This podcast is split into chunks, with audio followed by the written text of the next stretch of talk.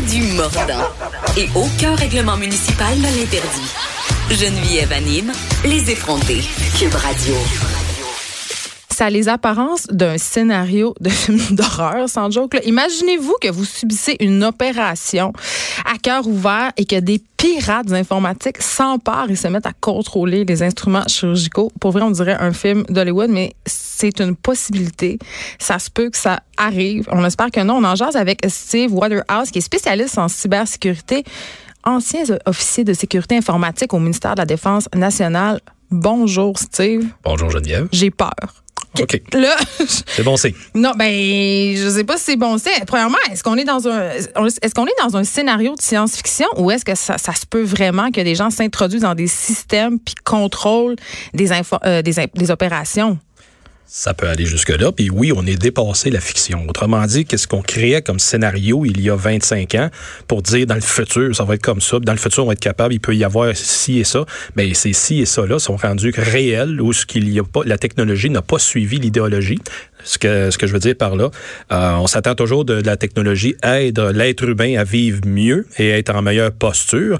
Et malheureusement, pour des raisons pécuniaires, donc toujours pour une question d'argent, ils coupent les coins ronds. Puis ce coin rond-là qui est toujours coupé, c'est la sécurité dans les appareils. Donc, ils produisent des, des, des trucs, des appareils, des, euh, des instruments qui sont fantastiques pour être capables d'améliorer notre condition de vie. Cependant, ils rajoutent après coup la sécurité. Et c'est là que les failles apparaissent. Coup, on est pogné avec des choses, des fois, qui sont là pendant 10, 15, 20 ans et qui ne peuvent même plus être mis à jour parce qu'ils sont trop vieux, mais qui fonctionnent toujours. Mais donne-nous des exemples, Steve, de ça peut être quoi ces appareils-là concrètement? Là? Je pense qu'on parlait de simulateurs cardiaques, de, de, de pompes pour gérer l'insuline des gens. Tu sais, c'est- c'est c'est des, des choses qui font partie de notre quotidien. Là. C'est Oui, pas, des euh, moniteurs cardiaques aussi, euh, des, des CAT scans, des appareils à ultrasons. Donc, euh, là, on parle juste de biomédical. On pourrait parler de trucs de- à la maison où ce que ça va être l'appareil électroménager. On peut parler de voiture Hey, mon, automatisée. mon four a le Wi-Fi, là. C'est très inquiétant. Ben voilà, c'est ça mon Je peux point. le partir d'ici, gang. Je peux, si je veux, me partir un ragoût de boulettes euh, Oui. à distance. Mais Ben, ça, c'est pas tellement menaçant. Tu sais.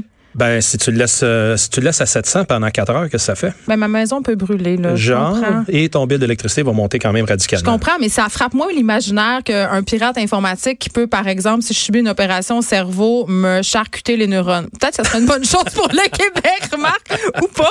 Mais non, mais c'est vrai. Pas, faut pas aller jusque-là quand même. OK, parce que moi, c'est ça que je me dis dans ma tête. Là. Oui, mais il faut quand même. euh, comme on fait présentement, c'est d'en prendre conscience. Ça, c'est la première étape. Donc, de connaître qu'il y a menace, de connaître que les appareils avec lesquels nos vies vont en dépendre dans un avenir approché sont pas sont pas infaillibles. Autrement dit, il y a une incertitude qui persiste. Que cette incertitude-là, euh, récemment, donc cette, avant hier, euh, Santé Canada a mis de l'avant des lignes directrices pour davantage protéger euh, nous, citoyens, avec l'utilisation de ces appareils-là et surtout lancer un avertissement sérieux à l'industrie biomédicale de dire faites votre, vos devoirs, mettez les appareils qui soient sécuritaires pour que les gens s'en soient- s'en servent et qu'il n'y ait pas de conséquences dramatiques. Parce que si je te suis, Steve, ce que tu nous dis, c'est que ces appareils-là, ils peuvent être piratés assez facilement parce qu'il y a des connexions réseau entre eux, le fait Oui. qu'ils interagissent entre eux par des systèmes de connexion, c'est là que la faille se trouve, en fait. Oui, euh, dans la conception souvent de l'appareil. Et ça, encore là, je ne sais pas un figment de mon imaginaire. C'était prouvé avec des, des simulateurs cardiaques dans les deux dernières années. Il y a eu quatre rappels. Ensuite de ça, euh, des pompes à insuline, c'est fréquemment utilisé comme exemple parce que c'est prêt. Les gens se déplacent dans, dans la vraie vie. Ils restent pas juste dans une enceinte d'hôpital. Et ça fait en sorte qu'ils peuvent à ce moment-là subir euh, du dérèglement s'il y a quelqu'un de vraiment malicieux qui veut causer du trouble envers cette personne-là. Et après coup, falsifier les, euh, le- les données perçues par ces appareils-là. Et c'est là que c'est encore plus surnois parce que si quelqu'un, exemple, d'intérêt, qui est hospitalisé, puis on réussit à falsifier euh, sa pharmacologie qui se fait donner euh, et la Pour s'en débarrasser, mettons. voilà. Puis après ça, ben, l'enquête policière est mauditement plus compliquée à déterminer où est la faute puis de où ça provient, ça. Mais c'est là, parce que c'est là où je m'en allais. Je me disais, euh, en, bonne, en, en bonne fille qui a grandi avec. Je, je suis pas autant parano sur euh, les questions de sécurité, puis Ça, de vol d'informations. Non, mais je veux dire, on a tellement grandi avec ça qu'on on, on- tu sais, bon, il y a eu le scandale des jardins, euh, Oui. les informations perso qui ont leaké, puis on est toujours un peu en train de se dire, ouais, puis, tu sais, qu'est-ce qu'ils vont faire? Je- en lisant ce, ce truc-là, quand je savais que tu t'en venais, je me disais, mais pourquoi des gens feraient ça? Tu sais, concrètement, je pense pas que ça. Est-ce que ça, peut arriver? Parce que oui, pour une personne d'intérêt, je comprends, là, euh, on- qu'on veut éliminer ou manipuler une personne, demander une rançon, mais ça resterait des cas excessivement isolés. Sais, peut- Aucunement. Non. Aucunement, parce que là, je vais te faire peur un peu. Ah bon. là, dans, le, dans, le, dans la vraie vie, la documentation comme ça de fuite d'informations, là, que ce soit avec Desjardins puis que ce soit avec plein d'autres organisations à travers le monde, les 600 000 Canadiens là, qui est arrivé il y a deux ans, la fuite chez Equifax, là, ils, vont, ils subissent encore les contre-coups de ça. Pourquoi? Parce que cette information-là, elle est mise en, aux enchères dans le Darknet, puis à ce moment-là, ces marchés aux puces-là, dans, dans, dans les lieux lugubres, ben, il y a une, une pièce à faire avec ça. Puis que cette pièce à faire-là, c'est quoi? Ben, Geneviève, tu as sûrement un bon dossier de crédit qui est en haut de 850. Non. Mettons ça, juste pour l'exemple. Juste pour cet exemple-là. Et là, je t'ai intéressé que d'avoir euh, quelqu'un avec un bon dossier de crédit Ça pour aller le chercher. Ben moi, je, je lui fais le- l'exemple. là. On va se garder des rêves des fois. Je travaille fort pour monter ma carte. Parfait, on va t'aider. Et de cette manière-là, le- les gens vont à ce moment-là monnayer pour avoir à ce moment-là le dossier de crédit le plus valable pour après ça avoir le moins de problèmes possible à Aller aller chercher des prêts? Prêt, carte de crédit, appareil cellulaire, prêt auto, prêt maison, name it. Mais on a eu cette histoire d'horreur en fin de semaine. Là, ça Voilà. a effrayé la manchette. Un, Oui. un gars qui était en vacances dans sa famille qui s'est rendu compte que quelqu'un avait détourné son identité, C'est ça. pris tous ses, euh, fait Mais des ça- prêts, Ça, transféré c'est deux son cas parallèles, par exemple. Deux cas parallèles. Il a fait, ça, c'est une, une attaque d'ingénierie sociale qu'on appelle, ou qui se faisait passer au service à la clientèle de toutes les compagnies. Ouais. s'est fait passer pour lui.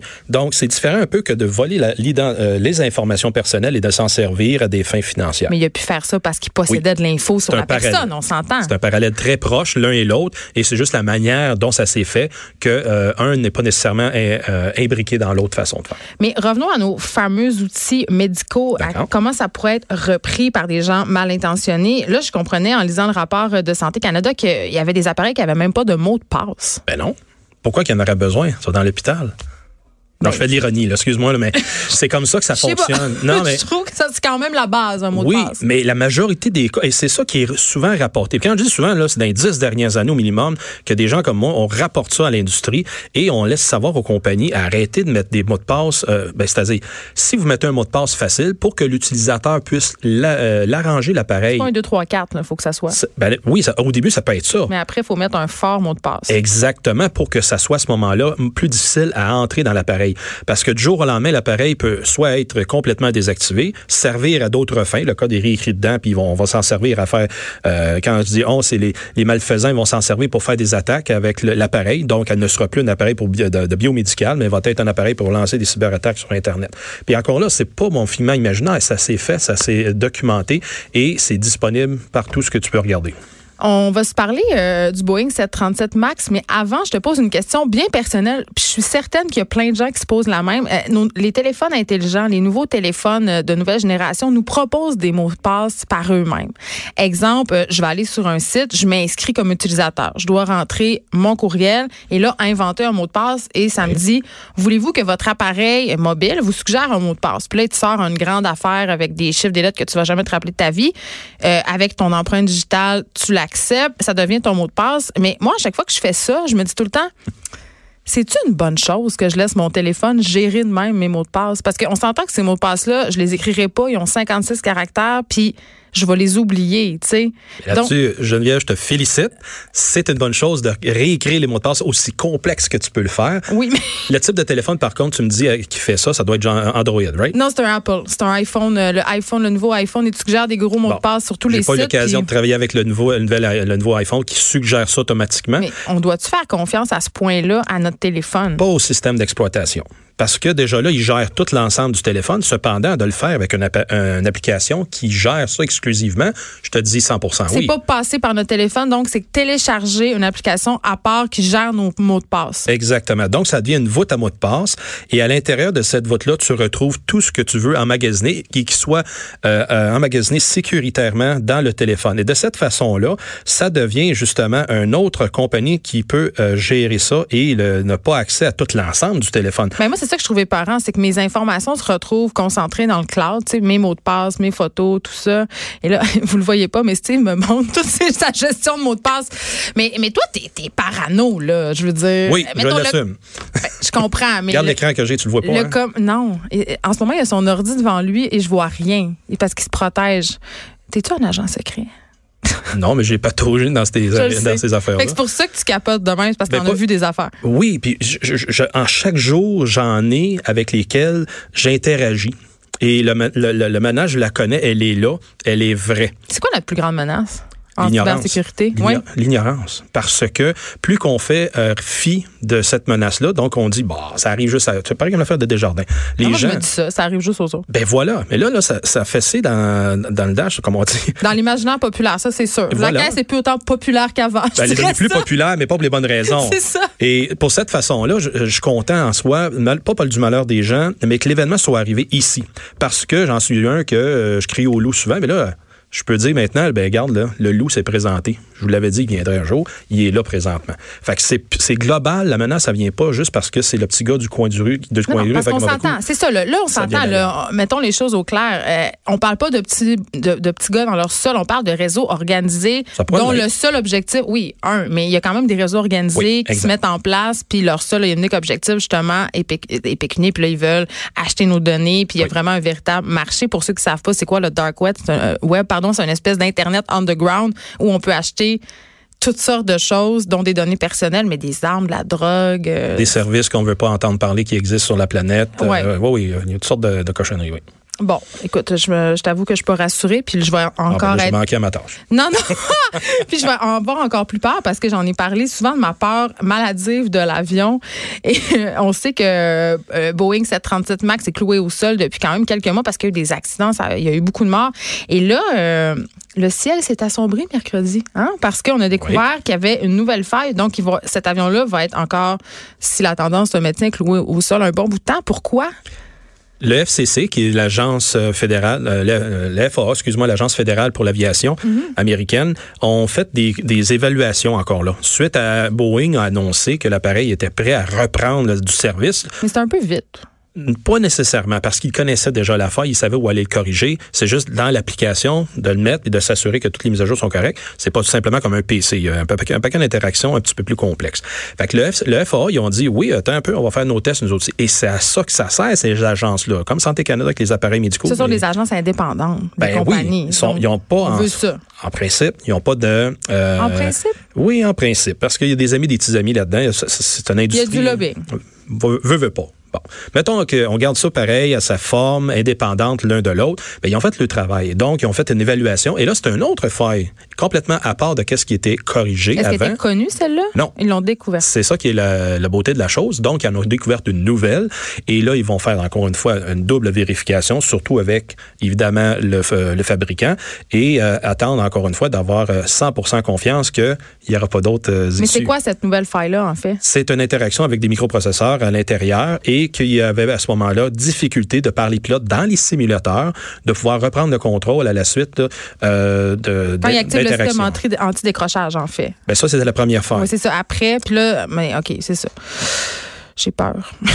Ben, au contraire, parce que encore une fois, on est sorti de l'ignorance. Puis là, pourquoi que c'est arrivé ces deux accidents-là? Parce que tu me dis que tu me rassurerais là, Oui, oui, j'arrive euh, à sur ça. Laisse-moi le temps, laisse-moi le temps. Mais pourquoi que c'est arrivé, ces affaires-là, ces deux premiers accidents? Ils ont poussé le produit sur le marché sans compléter une bonne formation des pilotes. Et après ça, ils ont dit, ah, euh, c'est pas grave, on corrigera ça s'il arrive quelque chose. Mais il y a- le si est arrivé. Le si a été rapporté à multiples reprises. Et la compagnie et le FAA, ils ont, ils ont fait fi de ça. Pour des raisons Toujours. C'est toujours ça. hein. Parce que c'est une grosse affaire. Hey, Bo- Boeing ont perdu beaucoup d'argent présentement, le coup de milliards en termes de contrats, parce que là, ils ont, le monde ont dit, hey, on va pas toucher à ça, on va pas s'embarquer dans un autre problème. Fait que c'est pour ça que c'est toujours une question monétaire, même avec les appareils biomédicaux. Les appareils de biomédical, les autres veulent sortir ça le plus vite possible sur le marché.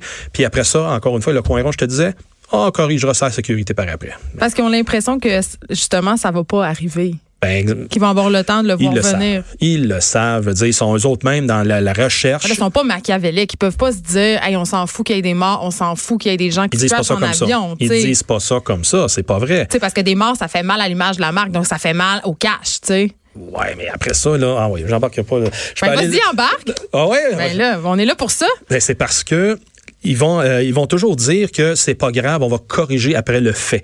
Puis regarde bien, là, les automobiles, là, ça s'en vient. Puis combien qu'il y a de rappels de défectuosité de quoi que ce soit dans les automobiles, là, puis on ne sont même pas automatiques encore. Fait que dans l'appareillage automatisé qui s'en vient dans un avenir rapproché, mais que tu as une, collision, ça veut dire que tous les véhicules vont arrêter d'un jour au lendemain pour corriger la faille. Ce que tu nous dis, c'est que c'est plus payant lancer ça tout de suite au niveau financier que d'absorber quelques morts. C'est ça que tu nous dis.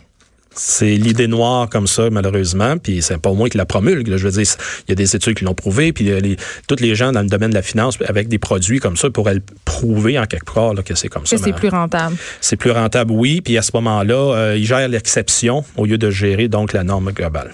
Écoute, Steve Waterhouse, on n'est pas plus rassuré, mais on est certes plus informé. Et selon toi, c'est ça le véritable nerf de la guerre. Merci d'être venu nous parler. On rappelle que tu es spécialiste en cybersécurité. C'était vraiment intéressant. Merci beaucoup. On s'arrête un peu.